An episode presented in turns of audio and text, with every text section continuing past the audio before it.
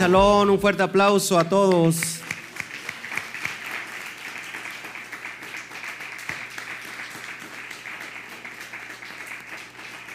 Gloria al Eterno. Después de que el Eterno nos quiso poner el pie ahí, perdón, el enemigo nos quiso poner el pie ahí con la casita que se estaba quemando. Bueno, ya ha pasado el susto y después de una comida estamos aquí de regreso una vez más. Amén. Bueno, nos habíamos quedado en el capítulo, perdón, el versículo 4, donde dice, porque conocemos, dice Pablo, estamos estudiando, bueno, para los que se están conectando por, por este, de vez primera, estamos estudiando la carta a los tesalonicenses, verso por verso, estamos en el capítulo 1, es una carta completamente escatológica que nos va a hablar mucho de los tiempos que están por venir. Y bueno, estamos hoy aquí, este, creo que la carta conlleva en sí mucho conocimiento y, ahora puedo entender por qué hay tanto este, oposición, ¿no? A veces encontramos oposición porque los temas que estamos dando pues no le gusta al enemigo. Imagínense cómo le va a gustar al enemigo hablar de cosas que son interesantes y que de alguna manera que marcan el tiempo ¿no? para nosotros los creyentes, pero no pasa nada, gloria al Eterno que estamos aquí, de pie y por su gracia y por su misericordia. Amén. Bueno, entonces nos quedamos en el versículo 4 de la primera carta a los tesalonicenses y dice, porque conocemos, hermanos, amados de Elohim, vuestra elección, number one, ¿para quién va dirigida esta carta? ¿A quién va dirigida la carta? A Israel que se perdió, que no conoce la identidad y que está en, ¿en dónde? Entre las naciones. Ahí está eso, ese, esos gentiles, no gentiles paganos cualquiera. Cuando digo eso no me estoy este, menospreciando a las personas sino solamente para poner el énfasis que son para israelitas que perdieron toda su identidad. ¿Y dónde están ahora? Entre todas las naciones. En este caso estamos hablando a los que están en Tesalónica, ¿ok? La segunda ciudad más importante de Grecia. Y dice, hermanos amados de Elohim, sabemos de y conocemos de vuestra elección. ¿A qué se está refiriendo el escritor? que, el pueblo de Israel es el pueblo elegido de Yahweh. ¿Ok? Dice el profeta Isaías, hay una profecía, si no, recuerdo, creo en, Isaías 14, donde dice, y volveré a escoger a Israel. Es impresionante. Entonces, ¿no le parece una tremenda noticia que estos que estaban fuera estaban recibiendo esta enseñanza y esta noticia de que ellos eran qué? los que estaban perdidos y que ellos eran Israel.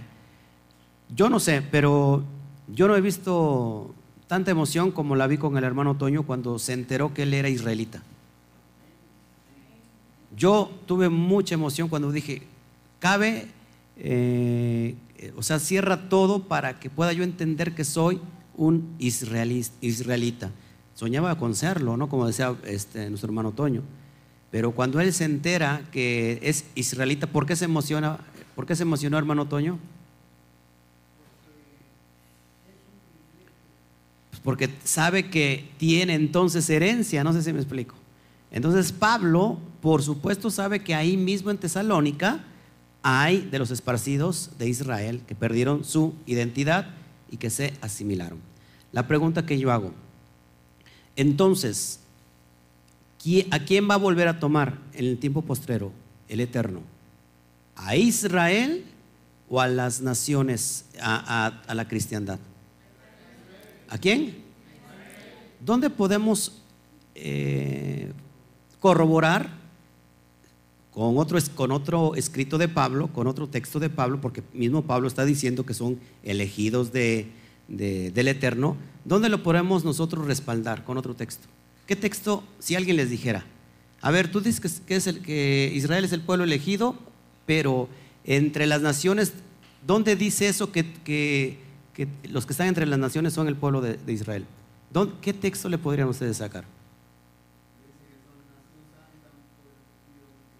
Ajá, pero eso es de la, del Antiguo Testamento, eso es del Tanaj, de la Brit del mismo Pablo. O sea, vamos a, a ¿cómo se llama? a respaldar lo que el mismo Pablo está diciendo. ¿Qué texto le podrían sacar? Sí, del mismo Pablo. No, del mismo Pablo. ¿No? Vamos para allá entonces. Vamos a Romanos 11, por favor.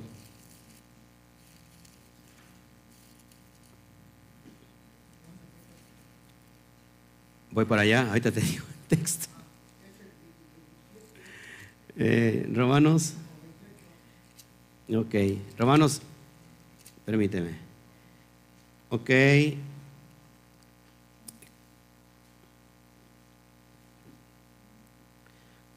Vamos a ver el versículo 17, por favor. 17 y 18, por favor.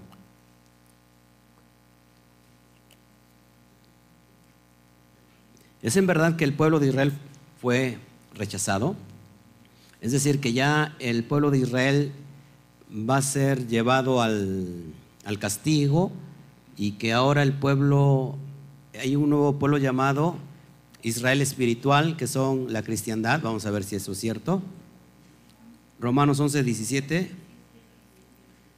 y 18 dice así, si, si ya lo tienes me dicen amén. Pues si algunas de las ramas fueron desgajadas, y tú siendo olivo silvestre has sido injertado en lugar de ellas, y has sido hecho participante de la raíz y de la rica savia del olivo, no te jactes contra las ramas, si, te jactas sabe que no sustentas tú a la rama, sino la raíz a ti. Ahora, hermanos, ¿quién es el olivo natural? ¿Eh? ¿El olivo natural quién es?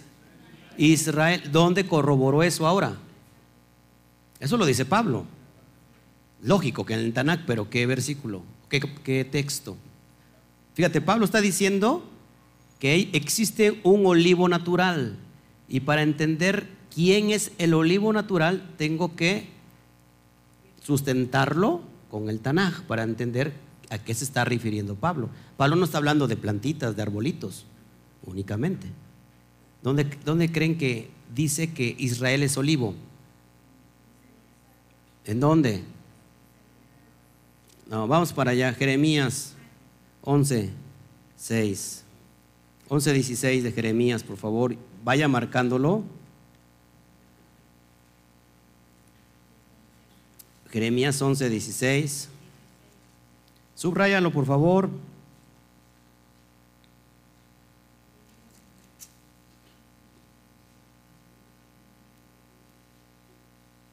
Hablando de Israel, fíjate cómo se menciona que el, que violó el pacto ha sido Israel. ¿Ya lo tienen? Olivo verde, hermoso en su fruto, y en su parecer llamó Yahweh tu nombre a la voz del recio estrépito, hizo encender el fuego sobre él y quebrantó sus ramas. Y quebrantó sus ramas. ¿A quién se está refiriendo? A Israel. Ahora, fíjate tantito esto, pon mucha atención. Pablo es enviado a hablarle a todos los gentiles que estaban entre las naciones. Estos gentiles, ¿cómo los llama Pablo? ¿Olivo qué? Olivo silvestre, ¿sí? Que este olivo silvestre, ¿dónde tiene que entonces ser injertado? entre las ramas del olivo natural. Ahora, es decir, los gentiles que antes tenían identidad, antes, antes tenían herencia, que perdieron toda la identidad, llamado la Casa del Norte, que fueron esparcidos entre las naciones, estos tienen que ser injertados dentro del cristianismo o dónde tienen que ser eh, injertados? Dentro de Israel. Es decir, ¿quién está ahorita en el olivo natural? Judá. Judá, Judá y Benjamín. Y estos olivos silvestres que somos tú y yo, tenemos que ser injertados contra toda naturaleza. Porque lo silvestre no se puede juntar con, con algo natural. Contra toda naturaleza somos injertados y dice que mamamos la misma savia del olivo natural. Estamos mamando la Torah. ¿Tienes otra versión o cómo? Lógico que acá, que acá en, el, en la Reina Valera dice, siendo injertado en lugar de ellas, y ahí se extrae que la teoría del reemplazo. El Eterno reemplazó a su pueblo y hoy llama a la iglesia como su pueblo espiritual. No es en lugar, es entre ellas. Amén. El 18 dice, no te jactes con las ramas, es decir, tú gentil, tú cristiano, no te jactes con las ramas, y si te jactas, sabe que no sustentas tú a la raíz, sino la raíz a ti. ¿Ok? Ahora, el mismo Pablo, que esto lo he hablado una y otra vez, el mismo Pablo dice en, en, Romanos 11.1, que dice, ahí te da la respuesta, el, el Eterno rechazó a, su pueblo Israel.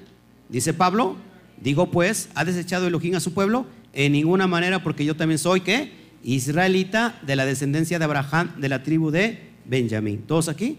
Entonces, ya sabemos que el pueblo de Israel fue elegido para salvación. Lo que no sabíamos y que tampoco Pablo lo conocía en el primer siglo es cuál era la identidad, porque se perdieron, nadie sabía dónde estaban. Pero el Eterno conoce a todas las estrellas del cielo y, conoce sus nombres, las llama por nombre. Es decir, Él nunca perdió de vista dónde fue su pueblo. Por eso es enviado el propio Mashiach a buscar lo que se había perdido. ¿Todos hasta aquí? Entonces nosotros estamos injertados a una denominación o estamos injertados a Israel. Estamos injertados a Israel, mamando la savia. ¿Qué será la savia? ¿Qué es lo que, es, que, mama, por ejemplo, Judá? La Torah. Estamos ahora nosotros volviendo a, a, lo que tuvieron nuestros padres, Abraham, Isaac y Jacob. Hay una profecía que cierra el Tanaj. ¿Cuál es el último libro del Tanaj? ¿Se acuerdan? El último, del Tanaj, del Tanaj. Malaquías, hay una profecía ahí en el capítulo 4 donde dice que antes de que venga, que es lo que estamos hablando hoy, antes de que venga el día terrible, ¿cuál es el día terrible? El día del regreso del Mashiach a traer el juicio.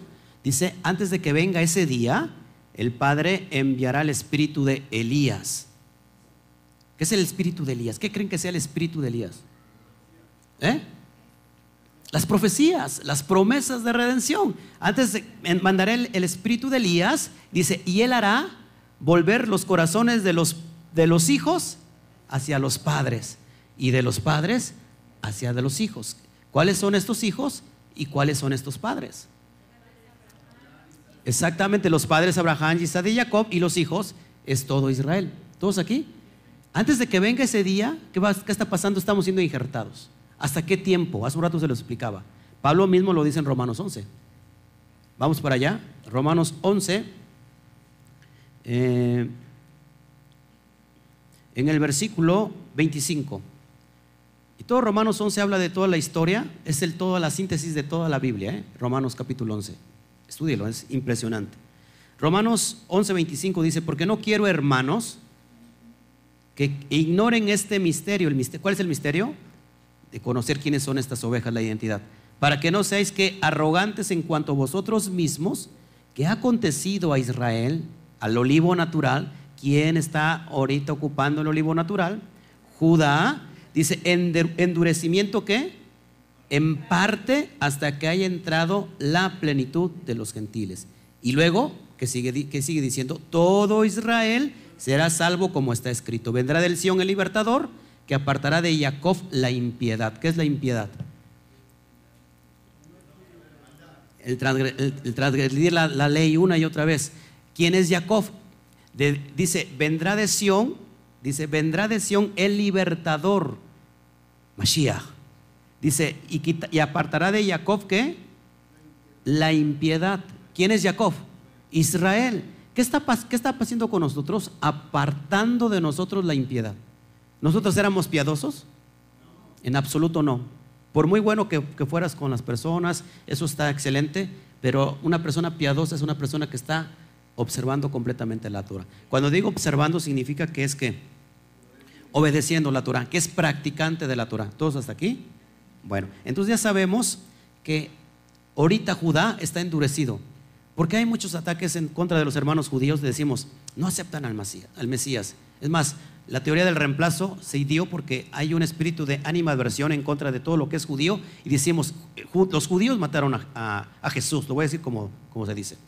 Entonces, si no fuera por el endurecimiento que vino de parte del Padre, tú y yo no estaríamos entre las ramas del olivo natural. Imagínate que, que se les hubiera ablandado el corazón y reciben al Mashiach como debe de ser. ¿Dónde estaríamos tú y yo?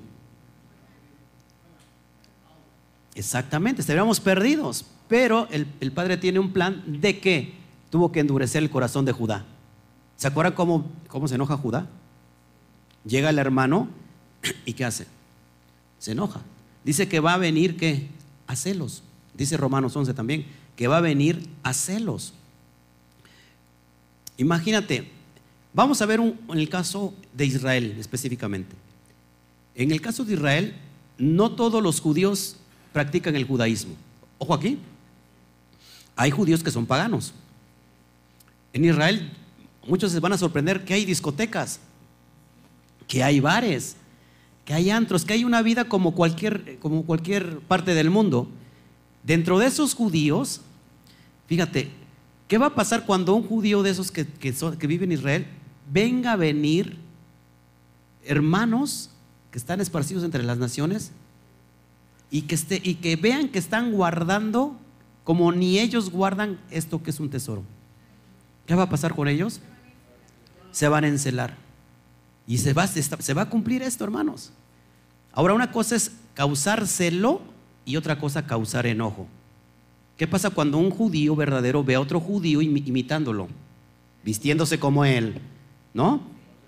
Se va a enojar, eso no es celo. Se va a enojar, el Eterno no quiere eso. Entonces, unas personas tan común y corriente como nosotros guardando Torah, ¿dónde, habías pensado eso? ¿Tú te habías imaginado algún día guardando Torah? Para saber, para empezar, ¿sabíamos qué es Torah? Y luego guardar mucho menos. Ahora imagínate cómo nosotros nos vestimos, como nosotros estamos siendo piadosos guardando la Torah. Que va a empezar, en este caso también un hermano judío, ¿no? Que lleva la Torah va a decir, ¿cómo es posible que este gentil tenga más celo todavía que yo mismo, guardando la Torah? Imagínense. El Talmud dice que un gentil puede ser Cohen Gadol en el templo, ¿eh? a ese nivel. Entonces imagínate el grado, que un gentil, un extranjero que guarde Torah puede ser Cohen Gadol en el templo. Eso lo dice el Talmud. O sea que el Talmud no está tan, tan perdido tan errado. Entonces, hermanos, ¿cómo nosotros nos vamos a jactar ahora que éramos olivos silvestres y vamos a estar en contra de, nuestros hermanos? No nos podemos jactar tampoco. ¿Cómo regresó el hijo pródigo? ¿Mereciendo todo? Es decir, no, pues yo tengo herencia, a mí me tienen. ¿Qué hizo? No mereciendo absolutamente nada. Porque eh, humillando, humillando, como lo hizo el Mashiach, humillándose a sí mismo. Todos tenemos el cel en el ojín aquí. ¿Todos? Todos tenemos el en Elohim. Mira, mira cómo lo usas, ¿no? O sea, si, si lo quieres ocupar para exaltarte a ti mismo, ¿sí? Quieres ser igual que Elohim o haces como el Mashiach, que, que el Selen Elohim supo cómo, cómo manejarlo. Se despojó. Con una, el, primer Adán lo usó para ser como igual a, a Elohim.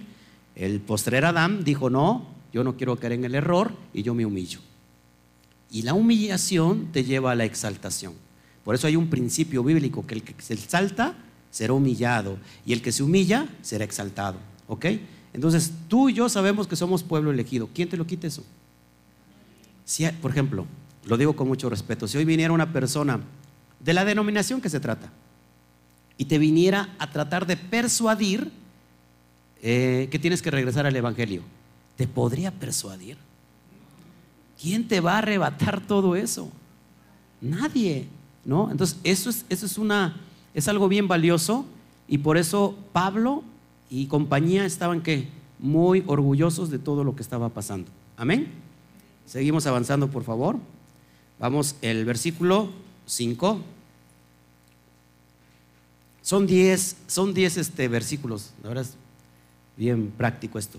Pues nuestro evangelio, nuestras besorot, no llegó a vosotros en palabras solamente. A ver, hermanos, ya habíamos estudiado qué es el Evangelio. ¿Quién me puede citar aquí con texto bíblico qué es el Evangelio? La pregunta de los 64 mil. ¿Qué digo? Para los que están oyéndome, porque para ustedes es papita.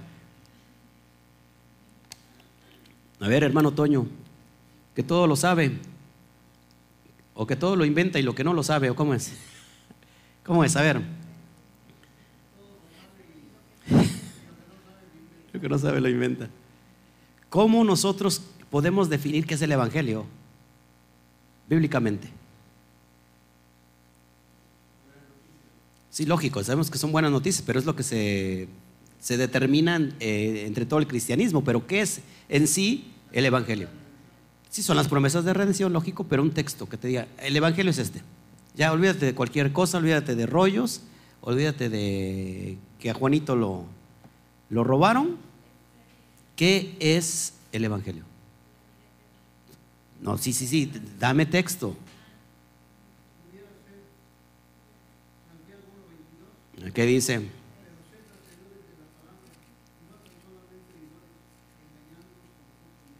Pero ahí no dice del Evangelio. A ver, rápido. Fíjense, le doy una pista. Lo dice tanto el Abrit Hadashah como el Tanaj.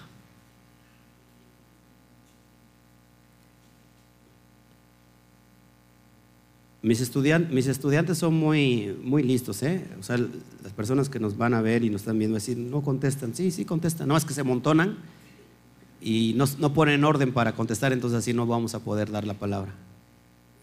A ver, ¿qué, qué texto habla de lo que es el Evangelio? Lo acabamos de estudiar hace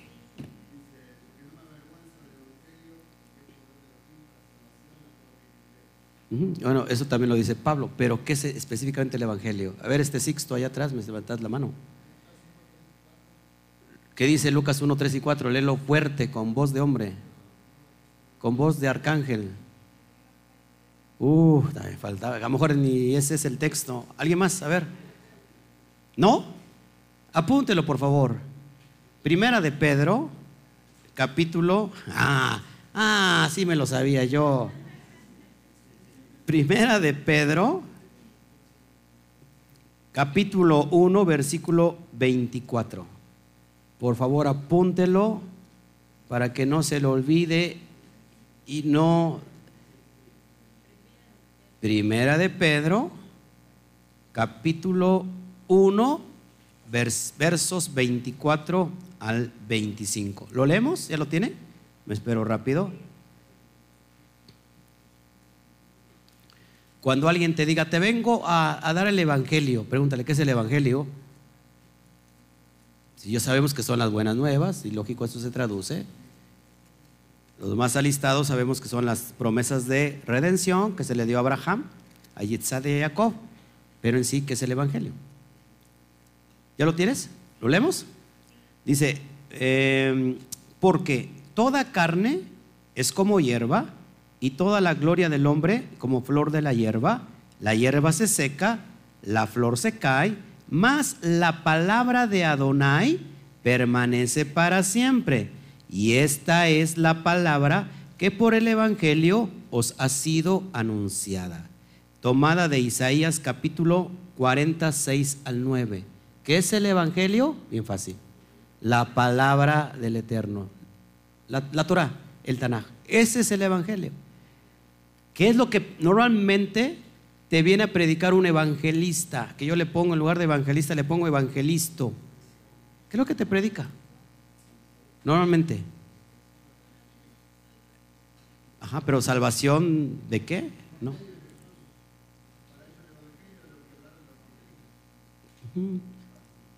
Pero normalmente un evangelista normalmente te habla de, ajá, pero te hablan normalmente como de prosperidad, como de cosas más emotivas que otra cosa. Nadie te dice, ¿sabes qué? Imagínate un evangelista en un estadio de 10 mil personas. Toma el micrófono y dice, la ley no ha sido caducada. ¿Qué le pasa a este evangelista? Lo apedrean y saquen a este loco. ¿Quién lo invitó? ¿Qué evangelista va a predicar esto? Pues algo, seguramente los de la cristiandad ninguno. Pero una persona que lleva el Evangelio no es otra cosa que la Tanaj, la ley y los profetas, donde se encuentran que las promesas de redención a Israel, todos aquí, la ley no ha caducado. Lo mismo lo dice en el mismo Mashiach. ¿En qué parte, Iván? Dice el Mashiach que la ley no ha caducado.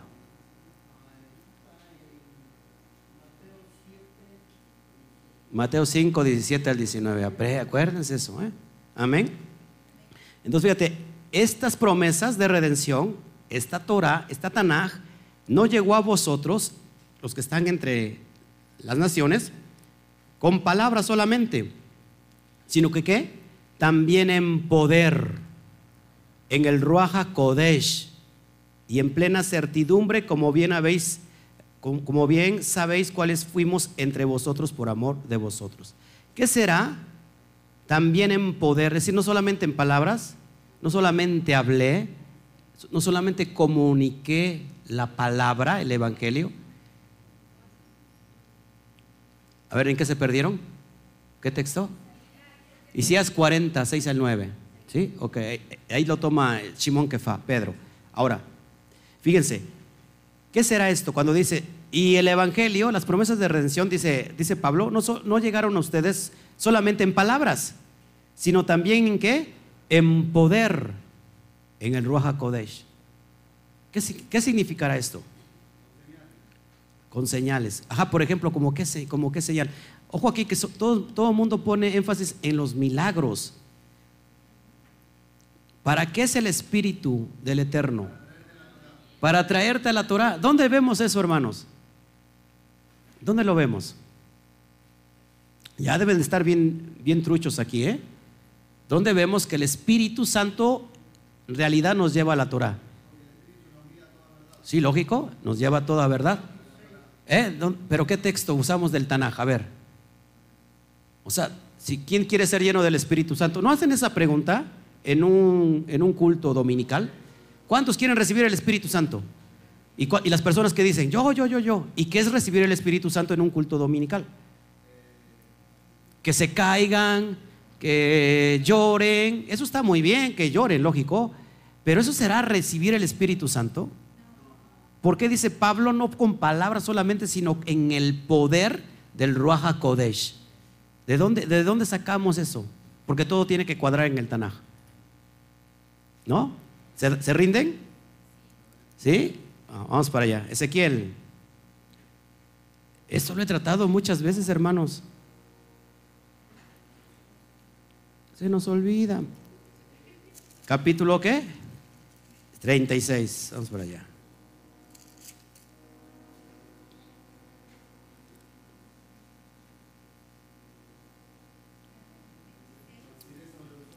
Claro. Vamos a leer desde el 22, ¿sale? Grábense esto, por favor, hermanos, para que no nos no los chamaquen. Vamos del 22 al 27, ¿sale? Vamos a leerlo. Ezequiel 36, Juanito. ¿Lo leemos? Dice, por tanto día la casa de quién? De Israel. ¿Quién es la casa de Israel? La casa del norte, los esparcidos entre las naciones Así ha dicho Yahweh Adonai. No lo hago por vosotros, o casa de Israel, sino por causa de mi Kadosh Shem, de mi santo nombre, el cual, ¿qué, pasó con el nombre? Lo profanasteis vosotros entre las naciones a donde habéis llegado. ¿Qué es profanar el nombre? ¿Solamente la mención del nombre o profanar a la persona misma? Ya lo enseñé el miércoles, ¿se acuerdan? Es profanar también a la persona misma. ¿Ok? ¿Cómo, cómo se profana Adonai? ¿Cómo creen que se profane? Sí, lógico, cambiando el nombre, pero no creen que, no, pero aparte de usarlo en vano, ¿no creen que transgrediendo la ley es profanar el nombre? La persona misma del, del Kadosh. Seguimos.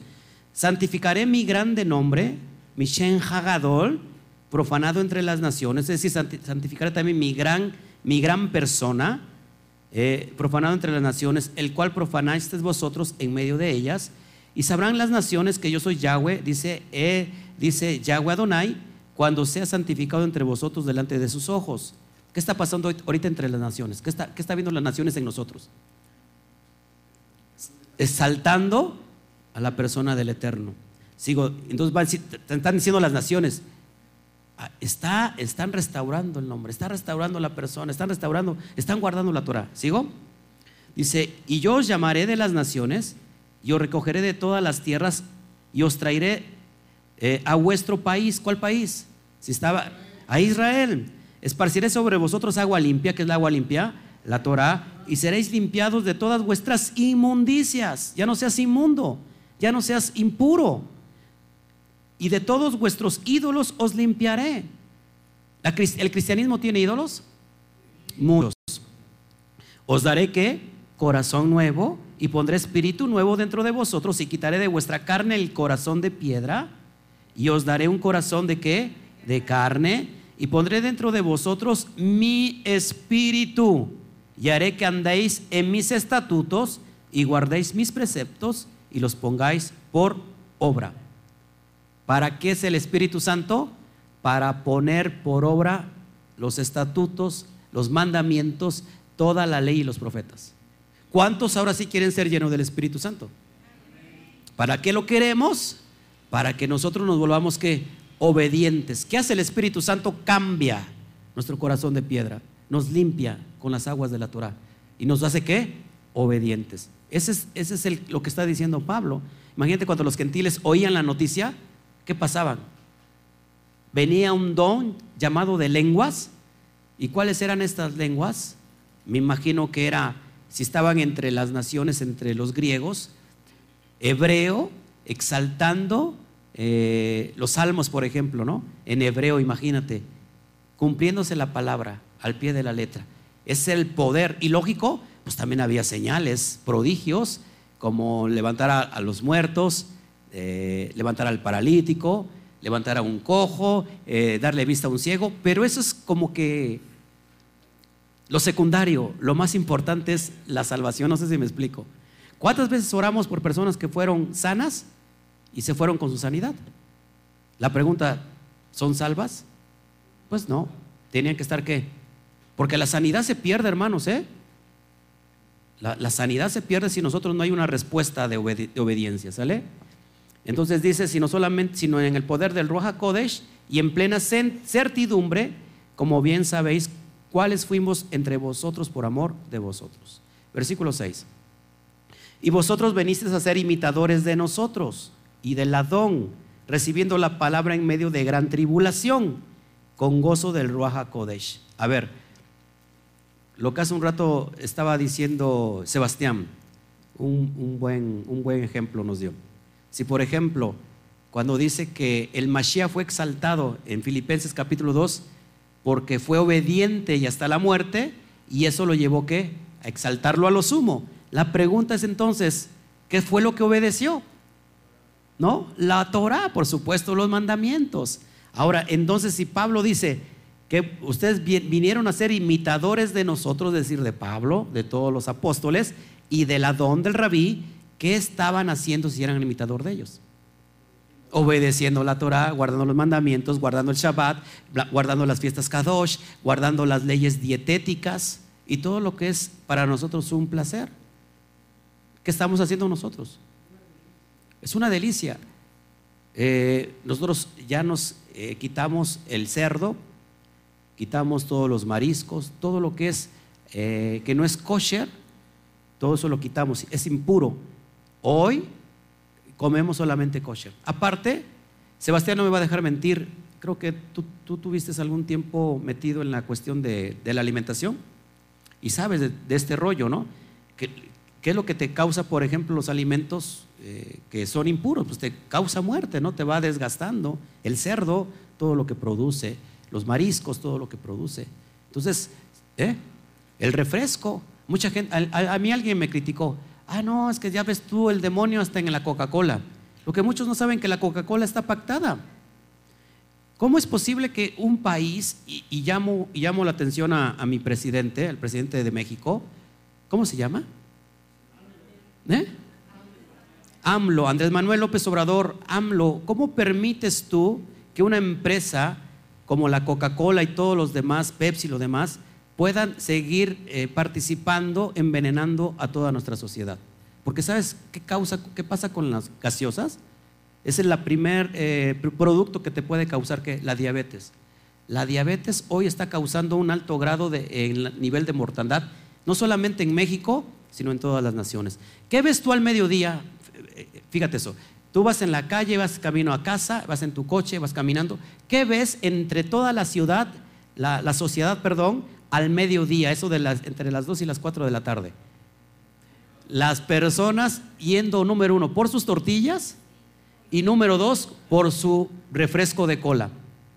Eso es lo que comen. Y hay, y hay familias que lo hacen en la mañana, se toman una Coca-Cola en la mañana, una Coca-Cola al mediodía y otra Coca-Cola para cenar. Después, yo me imagino después de ese día cómo termina la sangre, hermanos. Cómo termina tu colon, tu estómago. ¿Sabes que la Coca-Cola es como una es un ácido muriático? Tiene un grado de acidez que puede desbaratar el unicel o, cuestiones de plástico. Un hueso, si tú lo dejas por mucho tiempo, ¿qué pasa con el hueso? Se consume. ahora imagínate las personas, hay personas que son ya de edad avanzada y siguen tomando refrescos de cola. ¿Y tienen problemas con qué? Con los huesos. Ay, me duele la rodilla, que ora el pastor por mí para que se me quite. Pues el pastor va a orar y todo lo que tú quieras, pero si te sigues metiendo la droga cola, es un veneno. Aparte de qué color es el, líquido? Negro. Y aparte es de... Y aparte es de cola. Imagínate. Prueben ese refresco caliente. Sabe asqueroso. Y no solamente refresco de cola, sino todas las gaseosas. Hace un rato hablábamos de, los, ¿cómo se llama? De los jugos. Hay un jugo que le hace vomitar. ¿Quién, quién, quién está? a Chío que no, así que le hace vomitar y a otro que le causa malestares estomacales, no quiero decir que lo que le causa porque pero es verdad, hermanos, es pura pintura lo que te metes. ¿A dónde va eso? Al hígado. A la sangre. Ahora imagínate en el tiempo del primer siglo si tomaban refresco. Va a decir, pues no existía. ¿Qué lo, ¿Cuál era la alimentación por excelencia? Apúntelo. Granos, granos de, mucho, de trigo, de, muchas cosas, granos así. Eh, ¿Qué más? Pescado, sobre todas las cosas. Eh, pan con levadura y pan. Ahora el pan, escúcheme, el pan que se comía en el primer siglo no tiene nada que ver con nuestro pan. El pan que entre más blanco sea, tú vas a, buscar un pan y, si está blanco dices, ah, ese está bueno. Entre más blanco sea, más peligroso es. ¿Qué pasa? Que, la harina, que el, grano, cuando lo empiezan a tratar, es como negrito. Entonces se ve muy, no, se ve muy, ¿cómo se llama? Atractivo. ¿Sabes qué hacen para blanquearlo? Le meten químicos como, como tipo cloros para que esa harina quede completamente blanca y con eso es con lo que hacen el pan. Hasta en el pan somos nosotros que malinchistas. No sé por qué desprecian al oscuro. El azúcar igual, entre más blanca es que está más tratada. Tome azúcar, eh, azúcar morena. Tómela. Y si usted puede evitar el azúcar, mucho mejor. En serio, hermanos, ¿cuántos de aquí en realidad siguen tomando refrescos? O sea, olvídense del de, cola, pero cualquier tipo de refresco. Hermanos, si me doy, me doy cuenta que aquí comiendo trae sus refrescos hagan su agua de maracuyá. Sí se ve. Agua, agua, haga comida, perdón, haga agua de, naturales. ¿Cuántos aquí toman mucha agua? ¿Cuánto se tiene que tomar, Sebastián? Por, por un litro por cada 25 litros. 25 kilos de tu peso. Es decir, saque su, su cuenta, los que miden, los que pesan 50 kilos, pues tienen que echarse dos litros diarios. Todos los días, tome agua. Ahora también tenemos un grave problema porque todas las aguas que nosotros ya tenemos tratadas no tienen nada de minerales. Vamos a sacar nuestra agua con minerales. ¿eh? Ahí, va a estar el, el agua. ¿Qué tomábamos antes? Bueno, perdón, ya me, ya me resbalé. ¿Qué tomaba usted antes? ¿Eh? Agua de la llave, ¿no? Por eso la vemos muy sana, ¿no? El agua de la llave que tenía completamente minerales. Hoy tomas agua de la llave y te mueres, mi hermano. ¿No? ¿Todos aquí? Entonces, yo no sé por qué salió todo esto de los refrescos, del agua, de... pero bueno. Ah, por ser obedientes por la dieta. Amén. ¿A quién está costando, a quién le está costando trabajo obedecer la dieta? de, ¿sí? Pídale al Eterno que le dé dirección. Yo creo que a, todo mundo pues, le costó, a mí me costó, pero fue decisión, de la noche a la mañana, pum. A mi padre no le gusta, no lo hago. ¿Por qué? Porque no le gusta. ¿No? Hasta se quedaron callados. A mi esposa, por ejemplo, le gustaba mucho el camarón. Los cócteles de camarón. ¿A quién no le gustaban los cócteles de camarón? La enloquecían. Y dijo, mi dice, mi papá no le gusta, lo dejo de comer. Es un sacrificio, pero es beneficio para tu cuerpo. ¿No? ¿Qué dice la cristiandad? ¿Qué dice Roma? Ya los alimentos fueron limpios. La pregunta es cuándo. Seguimos.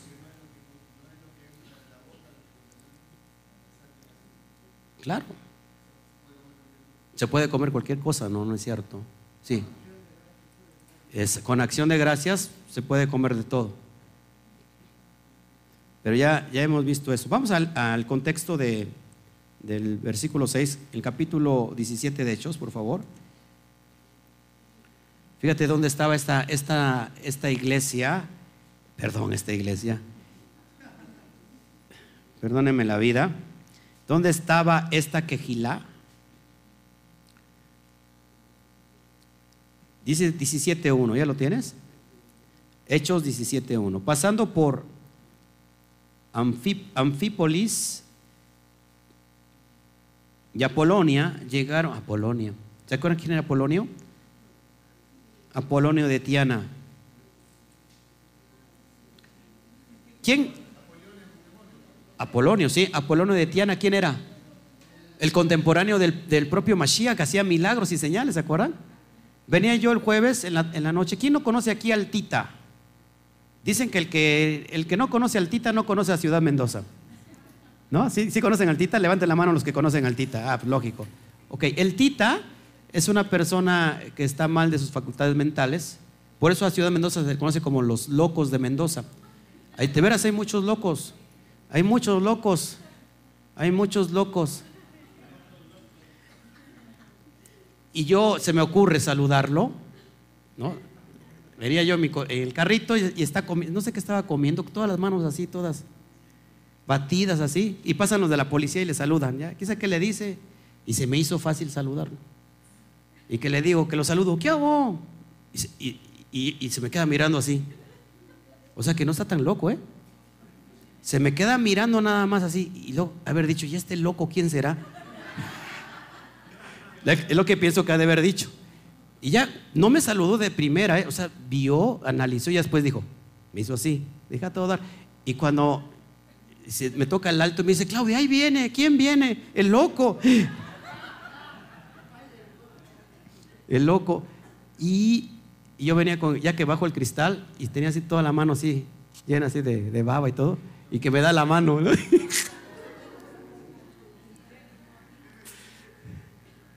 Sí, que me da la mano ya que lo, que lo saludo. Y tomando el contexto de los loquitos, cuando subió muy, muy feo la gasolina, ves que se fue, con Peña Nieto se fue hasta el tope, había un loquito que caminaba toda la, calle de la, del Laucampo, toda Laucampo se creía coche, andaba dentro de la carretera y se creía coche, en verdad, a mí me tocó ver eso. ¿Qué creen hermanos? Pues cuando subió la gasolina ya no corría, pues imagínate, subió tan caro, va a decir, no, pues ya está carísima la gasolina. Los que le entendieron bien y los que no, seguimos. Entonces, todo, esto vino por lo de Apolonia. Dice, llegaron a Tesalónica, donde había una sinagoga de los judíos, y Pablo, como acostumbraba, fue a ellos, y por tres días de qué? De Shabbat discutió con ellos. ¿Cuál es el término discutir? Debatir, pero en el buen sentido.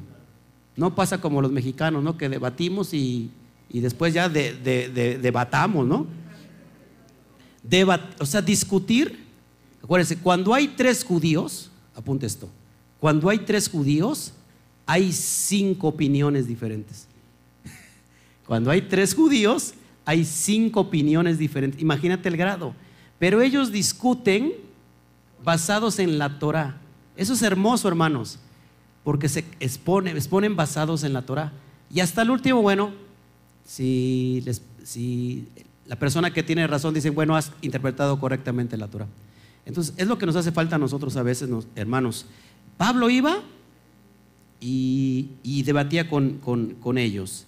Fíjate el versículo 3, declarando y exponiendo por medio de las escrituras que era necesario que el Mashiach tuviese que padecer. ¿Cuál es el rol del, que el Mashiach tenía que padecer?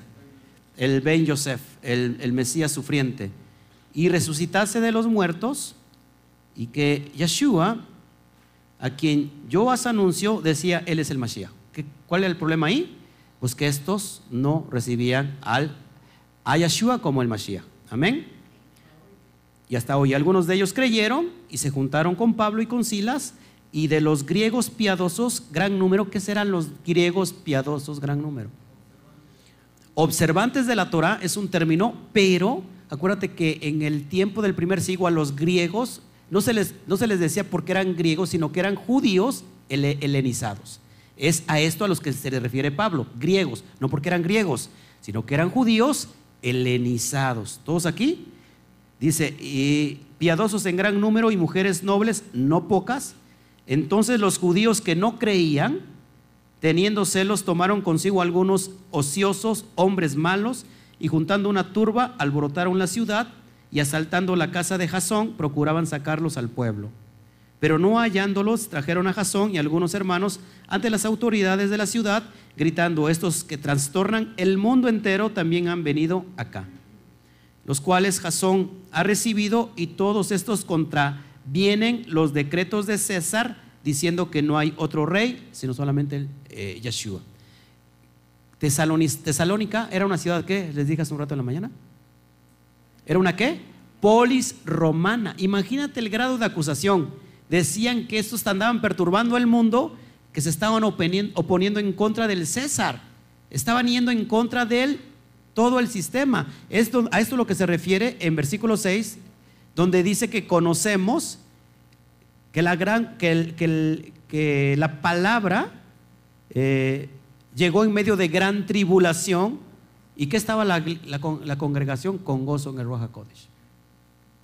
Sí.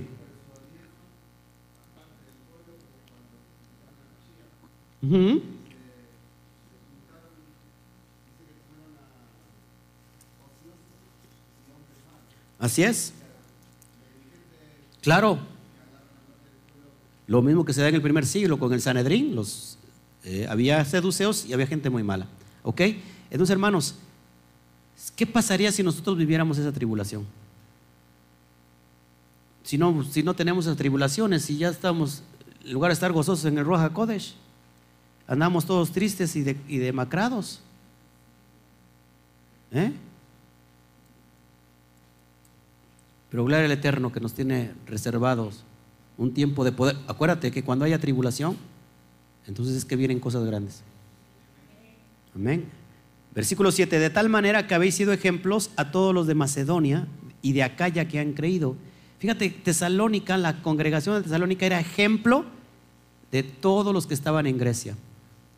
¿No le gustaría que nosotros seamos ejemplo de todos los que están en México y que digan, bueno, ahí, ahí es un lugar eh, correcto, un lugar perfecto? Me gustó mucho la actitud de lo que vivimos hace un ratito y que usted salió y ayudó. Mi hermano yo me extrañó no se veía nada en absoluto, pero mi hermano seguía con sus gafas negras. No sé cómo le hizo, no sé si, sean infrarrojas las gafas que trae ahí. Yo creo que las graduó, pero no se veía nada, hermanos. Y el hermano entraba y salía con agua y con sus, y con sus gafas negras. Yo dije, Rigo Tobar. No, yo dije, es Rigo Tobar. Pero todo, veo, ver todos los varones saliendo con aguas. O sea, vinieron a dar las gracias. Sí, yo, a mí personalmente me dieron las gracias. Es impresionante, hermanos. Eso da buen ejemplo. ¿Qué hubiera pasado? ¿Qué hubiera ya se está quemando, pues que se queme. Total, son de paganos, ¿no? No quieren nada con la. No, hermanos. Eso es lo impresionante, hermanos. Que seamos ejemplos verdaderos. Amén. Versículo 8. Porque partiendo de vosotros ha sido divulgada la palabra del Adón, del rabí, del maestro, no solo en Macedonia y Acaya, sino que también en todo lugar vuestra fe en Elohim vuestra obediencia en Elohim se ha extendido, de modo que nosotros no tenemos necesidad de hablar nada. Qué hermoso que yo diga, ya no tengo necesidad de predicar, ya tenemos al hermano Rigo Tobar, ya tenemos al hermano al que se aparece de repente en, las transmisiones de Shabbat, el Juquilito, ya tenemos a Ivancito, ya, tenemos, ya no tengo necesidad ni siquiera de hablar porque se ha extendido la palabra del Eterno. También tengo que, reconocer a Jorge. Jorge entraba y salía. Y estaba bien fuerte el humo, ¿verdad, Jorge? ¿Jorge? Sí, pero tenía los ojos bien rojos. Hasta me espantaste, dije, ay, nanita. Va a llegar ese momento que nos estemos reproduciendo, hermanos, ¿eh? que nos estemos reproduciendo. Quiero levantar en el espíritu y el Eterno que nos dé la fuerza, levantar una radio para que esté 24/7 la radio sin parar dando la palabra y los voy a invitar a que usted eh, esté dando la, eh, participe en la palabra. ¿No le parece? Necesitamos mujeres que se levanten para ministrar a las mujeres. Necesitamos jóvenes que se levanten para ministrar a los jóvenes. Ministramos líderes de niños que enseñen la Torah a los pequeños. Sería excepcional. Vamos a investigar cómo se hace una, radio por internet.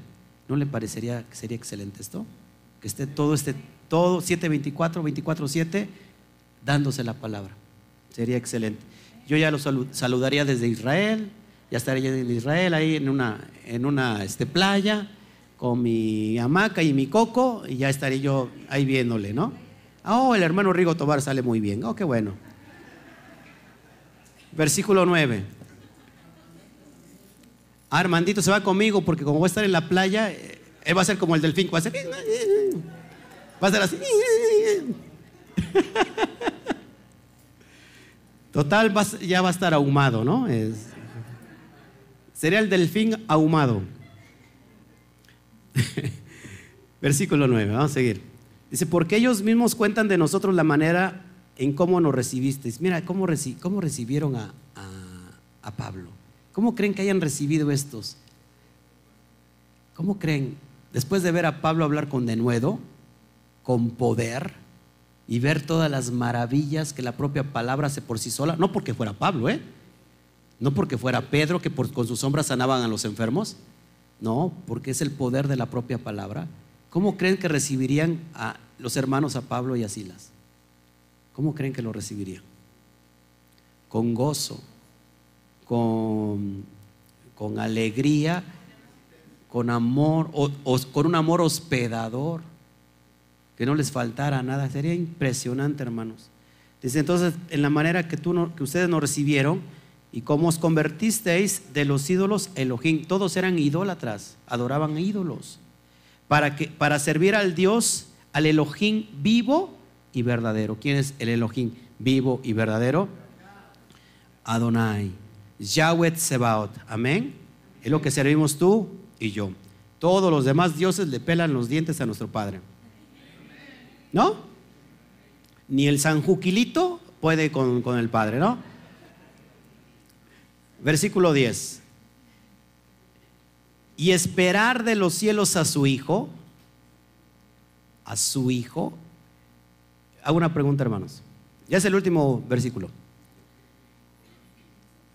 ¿Solamente se le llama hijo al Mesías? ¿O en realidad es un título? Vamos a Oseas 11, por favor.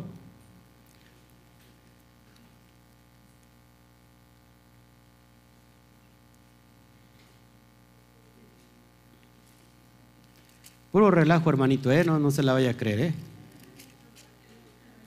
¿Le gusta el relajo? Sí, pero ya usted lo estaba regañando. Vente para acá. Ah, no, no era usted, era la hermana Zulma que estaba regañando a su esposo. Ya vente para acá, mira cómo estás con los ojos todos, este. ¿Eh? ¿También ella le estaba regañando?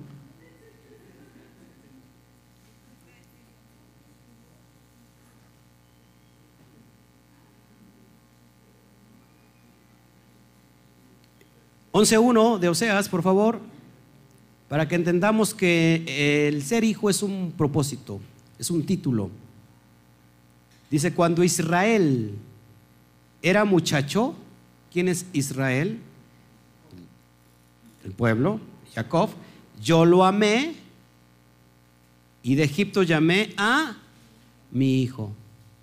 Bari, mi hijo. Israel, o sea que el hijo es un título. Cumple a cabalidad el Mashiach y lo levanta como hijo. ¿Todos hasta aquí? ¿Qué estamos esperando? Y esperar de los cielos a quién? A su hijo, al hijo, a Yeshua, el cual resucitó de los muertos, a Yeshua, quien nos libra de la ira venidera. Yo siempre digo esto, hermanos, ¿somos salvos de qué? Acuérdense que va a venir un juicio, la ira venidera. ¿Cuándo, es el, juicio y en, y en, dónde es el juicio? ¿En qué? Dígalo. En Yom Kippur, el día del juicio a las naciones. La ira venidera, eso no es para Israel, ¿eh? Eso no es para Israel, es para todas las naciones que no quieran nada con el Padre y su Torah. Todos aquí. De eso vamos a hablar la siguiente, el siguiente capítulo. Vamos a ir enlazando todos los tiempos escatológicos para ir colocando la, columna de tiempo, el timeline, y podamos ver más o menos en qué tiempo andamos escatológicamente. Y vamos a, ver qué es lo que tiene que pasar, como hace un rato les decía, eh, cuando Él venga. Hay señales, acuérdense que va a haber señales en los cielos y señales en la tierra. Y que eso, hay una profecía también que en Mateo 24 dijo que cuando vean ustedes el, al trigo, al trigo, a la higuera salir las primeras hojas y ramas, es que el verano ya se acerca.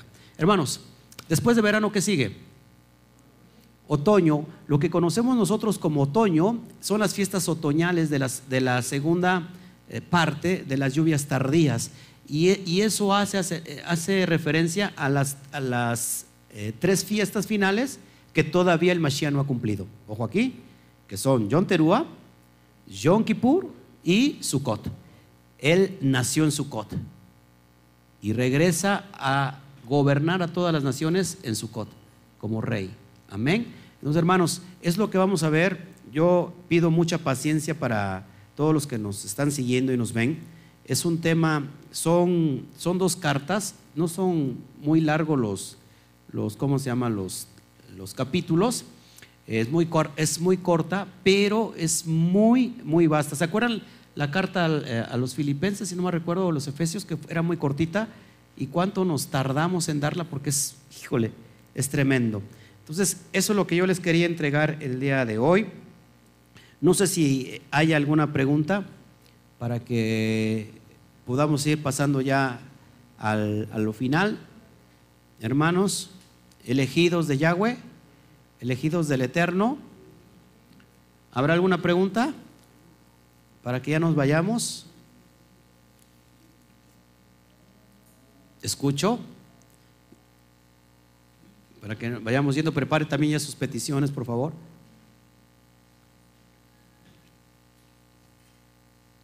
¿Qué tiempo llevamos transmitiendo? ¿Alguien sabe?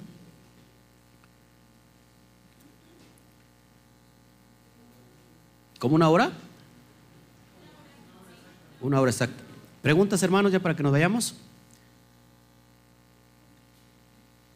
¿Todo bien? Bueno, para la siguiente me voy a traer mi camisa rayada, mi playera rayada. ¿Para qué? Pregúntame, pregúntame. ¿eh? Hermano Toño. Yes.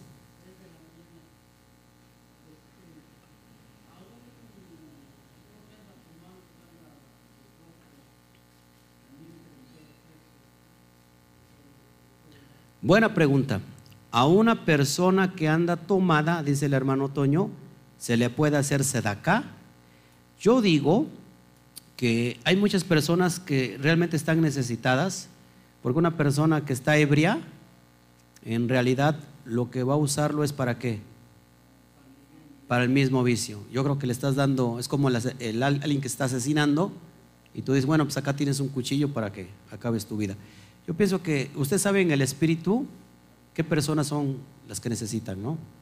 Se ve una persona, muchas veces las personas no tienen ciertas partes del cuerpo y andan, andan pidiendo, pues ni siquiera le pregunto, oye, ¿de veras tienes la pierna? O no, simplemente agarra y hace de acá. Eso es justicia. No para, para él, es para ti la justicia. ¿Sí? ¿Sí, hermano? ¿Alguien más? ¿Alguien más, hermanos? Nacho, ¿todo bien? El, título de hijo es para Israel y también para el Mashiach. Y para ti también. Porque, lógico, porque si tú eres Israel, somos hijos. Es más, dice que Efraín es su primogénito, dice Oseas. ¿Quién es Efraín? Mi primogénito.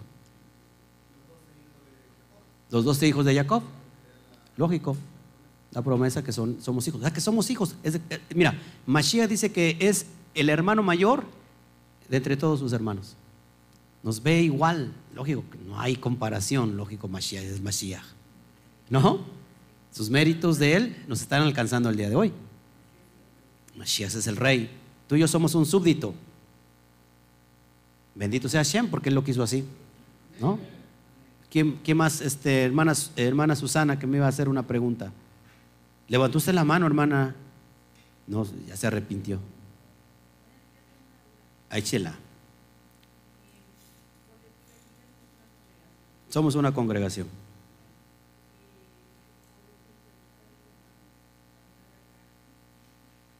Si los hermanos saliendo de acá,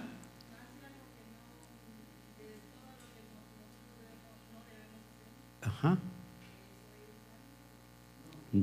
A ver, la pregunta que me está diciendo la hermana para que escuche la, la audiencia, que si los hermanos que estamos acá en la congregación estamos ya fuera haciendo todo lo contrario que debemos hacer, ¿es válido? En absoluto no es válido. ¿Qué está haciendo la persona? Indiscriminadamente está transgrediendo la ley. Es una hipocresía. Esto es muy delicado, hermanos, porque, miren, lo digo con mucho tiento, las personas cristianas no conocen lo que usted y yo conocemos. Ellos pueden estar, eh, eh, actuar mal quizás, pero no, eh, aunque no están justificados, claro, porque Romanos 2, 11 al 13 es muy claro. Pero, ¿qué pasa cuando dice la Biblia? Hay de aquel que sabe hacer lo bueno y no lo hace. La persona que sabe hacer lo bueno y sabe que está transgrediendo tal cosa, eso es muy delicado. No lo haga. Y si usted conoce a la persona, exhórtela en el nombre del Eterno. Exhórtela y diga, ¿sabes qué? No se hace esto. A ver, porque entonces sería como una, una falsa apariencia. Podemos acá portarnos bien, pero ya fuera portarnos mal. No, yo creo que todos tenemos que ser igual en donde estamos, ¿no? Yo amo a mi esposa aquí y, la amo en la casa y la amo en la calle. Yo lo amo a usted aquí, lo amo en la calle y lo amo en donde sea. Así debe de ser. ¿Sí, hermana? Ok. ¿Otras preguntas? Sí.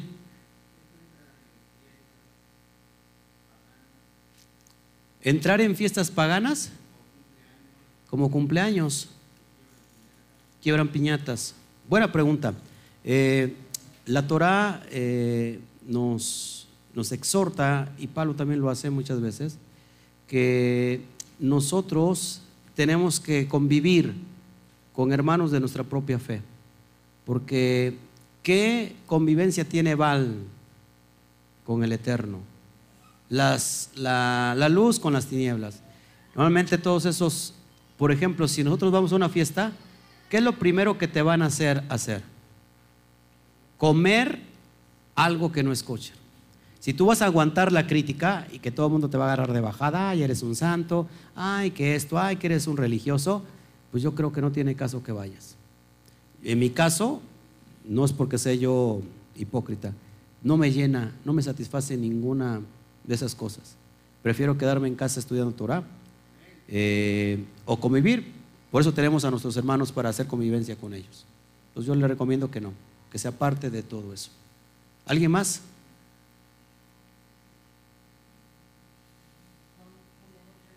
Juan 1.12 dice,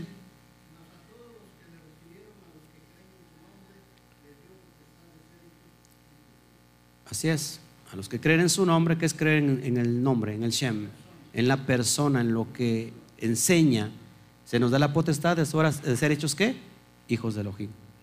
No de carne ahora, de una forma humana, sino por obra del Roja Kodesh.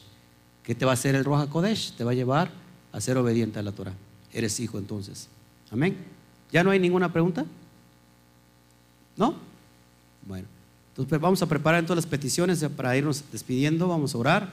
Saludamos a todos los que nos vieron, nos alcanzaron a ver. Saludos, Basti. Basti Rebeca González, Shabbat Shalom.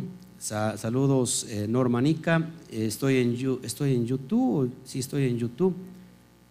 En Facebook, pues este, no, no tuvimos moderador ¿no? en, esta tarde. Pero saludamos a todos los oyentes de, de Facebook eh, y a todos los oyentes de YouTube. Amén. Entonces, si hubiera, ya no hay ninguna, ninguna duda, ya para despedirnos. ¿No? Bueno, vamos a cerrar entonces este, este tiempo, este, este video. Saludamos a todos los que nos vieron, los que nos van a ver. Extendemos eh, nuestros brazos. Si usted estando, está resucitando en estos últimos tiempos, de entre de el pecado y los delitos, está resurgiendo por sentir el soplo del amado, eh, del eterno, que está llamando a todos los de su pueblo, pues bueno, pues en verdad nos sentimos muy gozosos con todo eso. Eh, les saludamos, les amamos y bueno, reiteramos nuestras felicitaciones a todos los que a través de este estudio pues van a dar el paso grande de fe. No nos despedimos por, eh, aquí en este momento, bueno, me voy a despedir de la transmisión. Les saludamos y ahora sí cerramos con el saludo oficial cuando termina un Shabbat. ¿Qué decimos, hermanos? A la cuenta de tres. Uno, dos, tres. Shawa. Les amamos. Un fuerte aplauso.